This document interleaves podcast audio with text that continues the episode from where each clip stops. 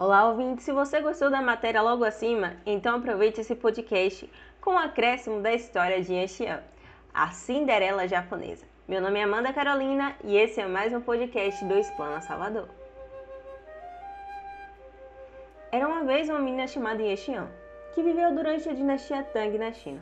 O pai dela tinha duas esposas e duas filhas, uma de cada esposa. A mãe de Yan morreu e logo em seguida veio seu pai.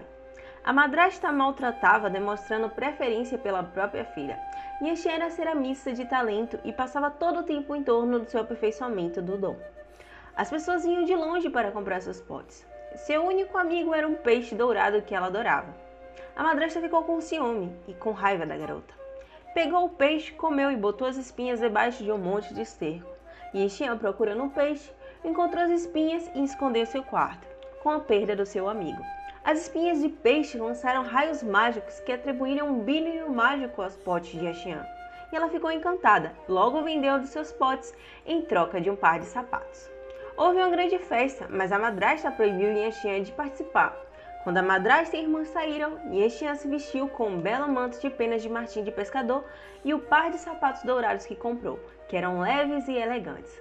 Na festa, ela conversou com o nobre senhor guerreiro local, que ficou muito impressionado com sua beleza. A madrasta reconheceu e a perseguiu. Yanshian correu desesperada para casa, mas perdeu um dos seus sapatos, que foi encontrado pelo nobre guerreiro. Ele ordenou que todos os moços do seu reino experimentassem, mas o sapato era muito pequeno. O sapateiro que fizera os sapatos apresentou-se e contou ao nobre senhor guerreiro que pertencia a Yan que havia trocado dos seus potes pelos sapatos dourados.